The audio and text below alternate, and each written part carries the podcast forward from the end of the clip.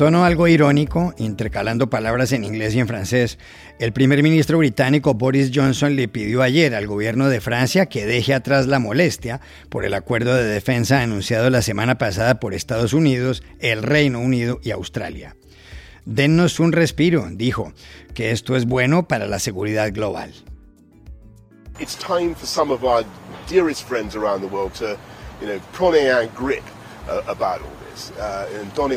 break. Uh, because this is uh, fundamentally a, a great step forward for global security. En cualquier caso, Joe Biden habló ayer con Emmanuel Macron y se disculpó. ¿Cómo es todo este asunto? ¿Por qué el enfado de Francia? Para saberlo, hablamos en París con la corresponsal Amanda Sánchez. La preocupación por los problemas económicos de Evergrande, la colosal inmobiliaria china, cuyas deudas superan los 300.000 millones de dólares, sigue presente. ¿Quién la puede salvar? ¿Cómo afectaría su desplome a los países latinoamericanos? Consultamos a Gabriela Siller Pagaza, profesora de Economía del TEC de Monterrey. Este domingo tienen lugar en Alemania las elecciones para saber quién va a reemplazar a Angela Merkel, jefa del gobierno de ese país desde hace casi 16 años. ¿Cuál es el legado de esta mujer, considerada la más poderosa del mundo? Thomas Sparrow, que ha escrito sobre ella y que es periodista de la Deutsche Welle, nos dio las claves. Hola, bienvenidos a El Washington Post. Soy Juan Carlos Iragorri, desde Madrid. Soy Dori Toribio, desde Washington, D.C. Soy Jorge Espinosa, desde Bogotá. Es jueves 23 de septiembre y esto es todo lo que usted debería saber hoy.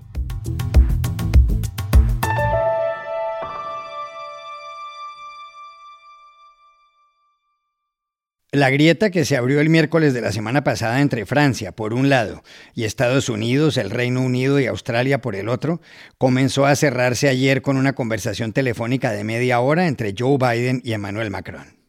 El diálogo había sido solicitado por el presidente estadounidense y a él accedió su colega francés. Tras la charla, expidieron un comunicado conjunto en el que Biden dejó claro que habría podido hacer las cosas de otra forma. Los dos mandatarios acordaron además reunirse a finales del mes próximo en Europa. Será probablemente en Roma, durante la cumbre del G20. Ahí podrán normalizar las relaciones París-Washington, cinco meses antes de las elecciones presidenciales en Francia. El origen del distanciamiento se produjo el miércoles de la semana pasada, cuando Biden, el primer ministro británico Boris Johnson y el australiano Scott Morrison anunciaron un acuerdo de defensa en la región del Indo-Pacífico, que comprende aguas de ambos océanos. La idea es hacerle frente a la amenaza china. El problema es que el acuerdo, conocido con el nombre de AUKUS, acrónimo con las iniciales de los nombres ingleses Australia, United Kingdom y United States, permite que Australia ensamble submarinos impulsados por reactores nucleares con tecnología estadounidense.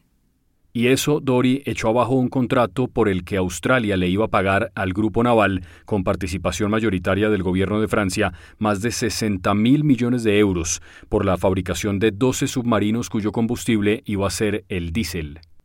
El ministro de Exteriores francés, Jean-Yves se molestó. Lo que me preocupa ahora es el comportamiento estadounidense, dijo en una entrevista en la emisora France Info. Esta decisión unilateral, brutal e impredecible se parece mucho a lo que hacía el señor Trump. Ce qui, ce qui me préoccupe euh, aussi dans tout cela, euh, c'est finalement aussi le comportement américain. Vous en voulez aux parce Américains? que, ben, Parce que euh, cette décision unilatérale, brutale, imprévisible, ça ressemble beaucoup à ce que faisait M. Trump. Francia llamó a consultas a sus embajadores en Washington y en Canberra. Pronto volverán. Entre tanto, impacta el dato de que China tiene ahora un total de 360 buques de guerra, 63 más que la Armada de Estados Unidos. ¿Qué explica realmente el gran enojo de Francia? Hablamos ayer con Amanda Sánchez, corresponsal de Caracol Radio en París. Bueno, primero hay razones económicas de envergadura. Este era un contrato millonario que se había anunciado aquí en Francia con mucho orgullo, casi en modo de celebración, y en la prensa lo llamaban el contrato del siglo. Bueno, con toda la razón, porque estamos hablando de 65 mil millones de dólares.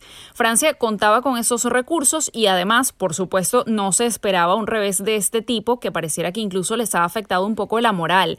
El sentir que fueron traicionados, que hubo pactos con otros aliados a espaldas del gobierno francés. Una especie de humillación incluso. Palabras como traición, complot, desconfianza, puñalada.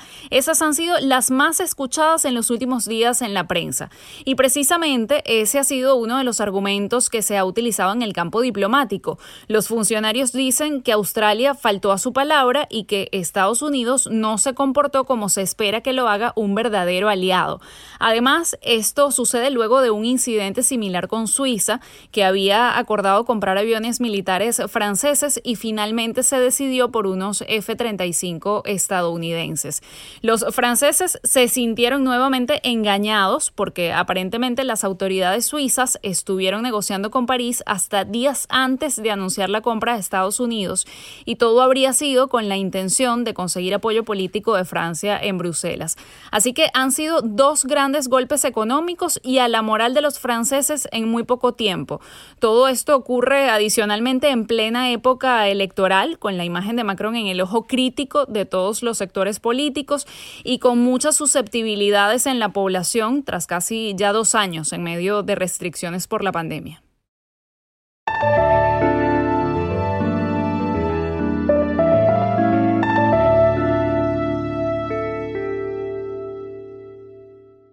Crece la inquietud por los efectos que pueda tener la crisis de la gigantesca inmobiliaria china Evergrande.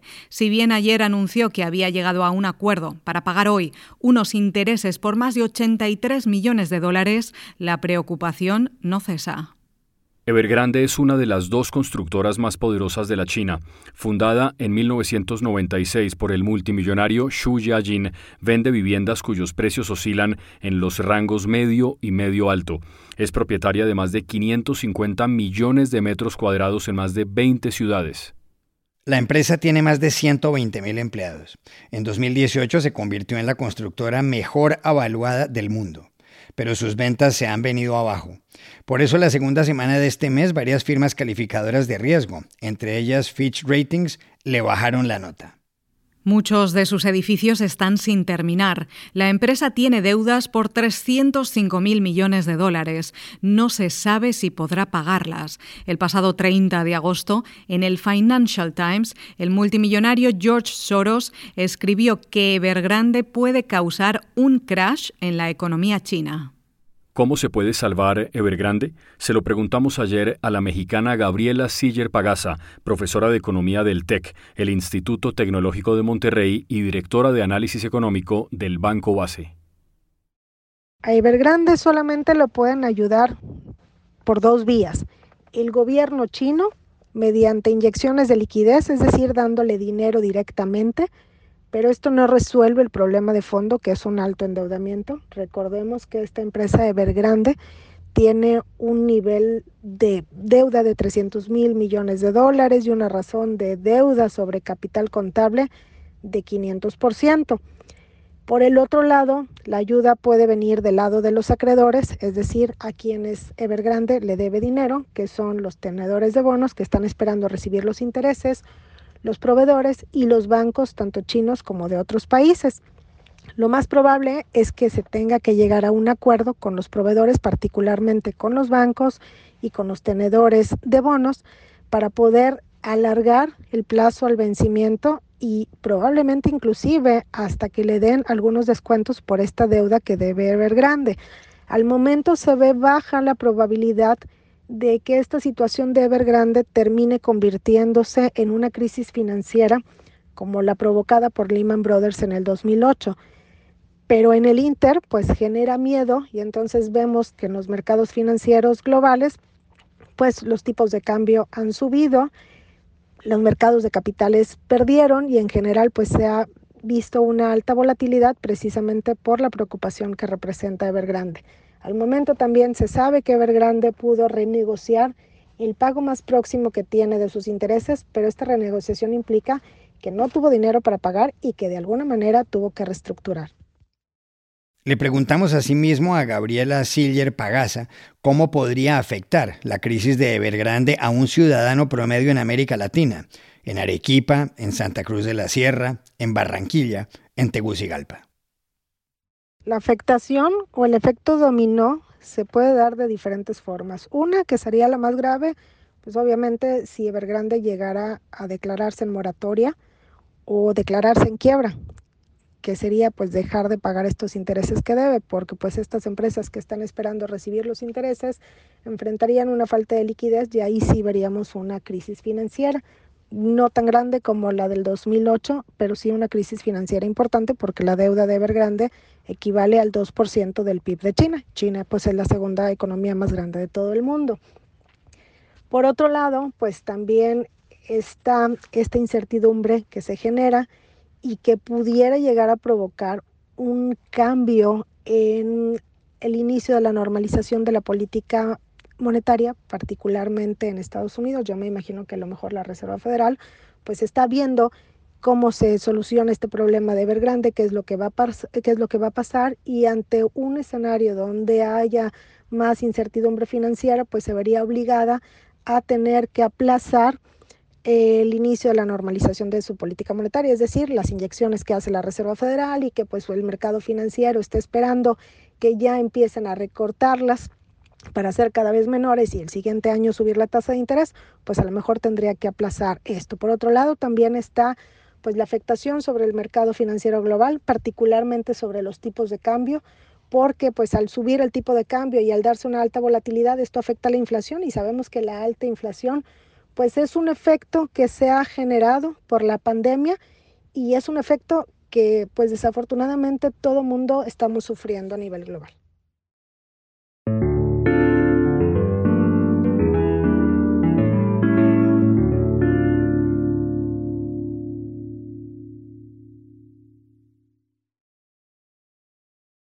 Este domingo, es decir, dentro de 72 horas, Angela Merkel dejará de ser la jefa del gobierno alemán. Eso implica un cambio en el curso no solo de la primera potencia económica del viejo continente, sino también de la Unión Europea. Tres candidatos luchan por suceder a Angela Merkel en la Cancillería Federal. Olaf Scholz, del Partido Socialdemócrata, el SPD, el cristiano-demócrata Armin Laschet y Annalena Baerbock, de los Verdes. Lo más probable es que se forme un gobierno de coalición. Angela Merkel ha estado 15 años y 10 meses en la Cancillería. Nacida en Hamburgo, creció en Alemania Oriental, donde se doctoró en química cuántica. En 1991 fue nombrada ministra de la Mujer por Helmut Kohl, el único que la supera en tiempo frente al gobierno. Merkel es, según la revista Forbes, la mujer más poderosa del mundo. En 2019, cuando la Universidad de Harvard le confirió un doctorado honoris causa, dijo que siempre se pregunta si está haciendo lo correcto, si hace las cosas porque están bien o porque puede. Recomendó a los estudiantes preguntarse lo mismo. Als Bundeskanzlerin muss ich mich oft fragen, tue ich das Richtige? Tue ich etwas, weil es richtig ist oder nur, weil es möglich ist? Das sollten auch Sie sich immer wieder fragen. ¿Cuál es el legado a escala mundial de Angela Merkel? Se lo preguntamos ayer en Berlín al periodista de la Deutsche Welle, Thomas Parrow, que acaba de publicar un extenso perfil de la dirigente política en la revista Gato Pardo. Cuando en 5, en 10, en 15 años se discuta el legado de Angela Merkel, esos 16 años al frente de Alemania, es muy probable que se mencione a Merkel como la canciller de las grandes crisis. Desde sus primeros años de gobierno, Angela Merkel ha tenido que navegar una gran crisis internacional tras otra, la crisis financiera, la crisis de la eurozona, la crisis de los refugiados, todo el tema del Brexit que fue tan importante y controversial para la Unión Europea y más recientemente, por supuesto, la pandemia del coronavirus. Y cada una de estas crisis, muy a su manera, impacta el legado de Merkel, no solamente aquí en Alemania, como es vista aquí en Alemania, sino también, por supuesto, a nivel internacional. A nivel internacional, Angela Merkel deja el poder como una política de mucho peso, como una política que aumentó la influencia de Alemania en la Unión Europea y también a nivel global como una política que fue clave en la negociación de acuerdos internacionales, por ejemplo en temas climáticos, como una política que incluso en su momento fue descrita como la líder del mundo libre, una política en contrapeso a otros líderes del estilo de Donald Trump, como una política que debe ser escuchada. Ya lo decía Mark Rutte, el líder de los Países Bajos, que cuando Merkel habla, los demás líderes deben poner sobre la mesa sus bolígrafos y sus iPhones para escuchar lo que dice Angela Merkel. Por supuesto, su legado internacional también estará marcado por las críticas que recibió durante estas crisis. Durante la crisis de la eurozona, por ejemplo, Merkel y su gobierno fueron ampliamente criticados en países como España o Grecia. Durante la crisis migratoria, también Merkel y su gobierno fueron criticados por países de Europa del Este. Pero en lo que coinciden tanto quienes la apoyan como sus detractores es que Angela Merkel deja el poder como una política de mucha influencia. También le preguntamos a Thomas Sparrow qué piensan los alemanes de Angela Merkel, que los ha gobernado desde el 22 de noviembre de 2005.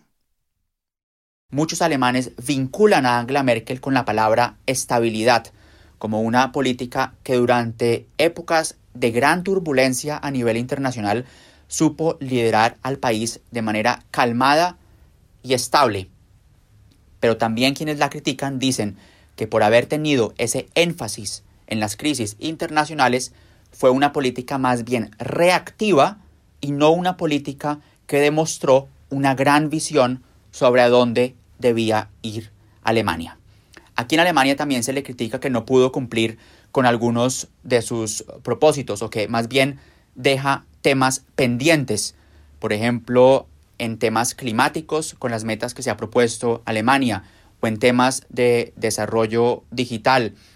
Todos esos son temas pendientes para el próximo gobierno. Y también se le critica que sus políticas de centro dieron cabida a la derecha del espectro político al nacimiento y al desarrollo del partido de ultraderecha Alternativa para Alemania, que en 2017 logró convertirse en la principal fuerza de oposición el desarrollo de Alternativa para Alemania también estará ligado al gobierno de Angela Merkel. Así las cosas, el legado de Merkel es visto a nivel internacional y aquí en Alemania de pronto de manera distinta, aunque se le reconoce por supuesto ese liderazgo y ese peso. Y por cierto, Angela Merkel alguna vez también recibió la pregunta sobre cómo quería que los libros de historia escribieran sobre ella en algunas décadas. Y Merkel respondió muy a su estilo. Ella dijo que quería que los libros de historia escribieran que fue una política que se esforzó.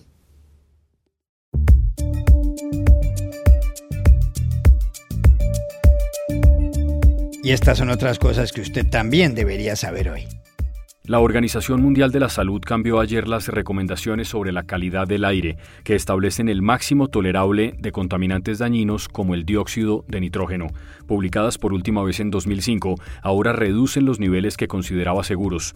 Antes, las pequeñas partículas llamadas 2,5, producidas por ejemplo por los motores de los automóviles, debían ocupar como mucho 10 microgramos por metro cúbico. Hoy eso se disminuye a la mitad. Cada año mueren en el mundo por enfermedades relacionadas con la contaminación del aire 7 millones de personas. La Administración de Alimentos y Medicamentos de Estados Unidos, FDA, por sus siglas en inglés, autorizó ayer la tercera dosis de refuerzo de la vacuna de Pfizer para los mayores de 65 años y las personas de alto riesgo. Por otro lado, Washington donará 500 millones de vacunas adicionales de Pfizer a los países con menos recursos. Así lo anunció ayer el presidente Joe Biden en la cumbre sobre el coronavirus, que se celebró de manera virtual en el marco de la Asamblea General de las Naciones Unidas en Nueva York. Un autorretrato de la pintora mexicana Frida Kahlo podría convertirse en la obra latinoamericana más costosa jamás subastada. Con el título Diego y yo, pintado en 1949, muestra el rostro de Kahlo con su esposo Diego Rivera en el centro de su frente. La casa de subasta Sotheby's en Nueva York anunció que el precio estimado es de 30 millones de dólares, superando los 9,8 millones que alcanzó Los Rivales, un cuadro del propio Rivera. Se subastará en noviembre. Kahlo, que se casó con Rivera en 1929, escribió alguna vez, Sufrí dos grandes accidentes en mi vida, uno en el que un tranvía me atropelló, el otro fue Diego. Y aquí termina el episodio de hoy de El Washington Post, El Guapo. En la producción estuvo John F. Burnett. Por favor, cuídense mucho. Y pueden suscribirse a nuestro podcast en nuestro sitio web, elwashingtonpost.com, seguirnos en nuestra cuenta de Twitter, arroba el post, y también nos encontrarán en Facebook, buscando el Post Podcast. Chao, hasta la próxima.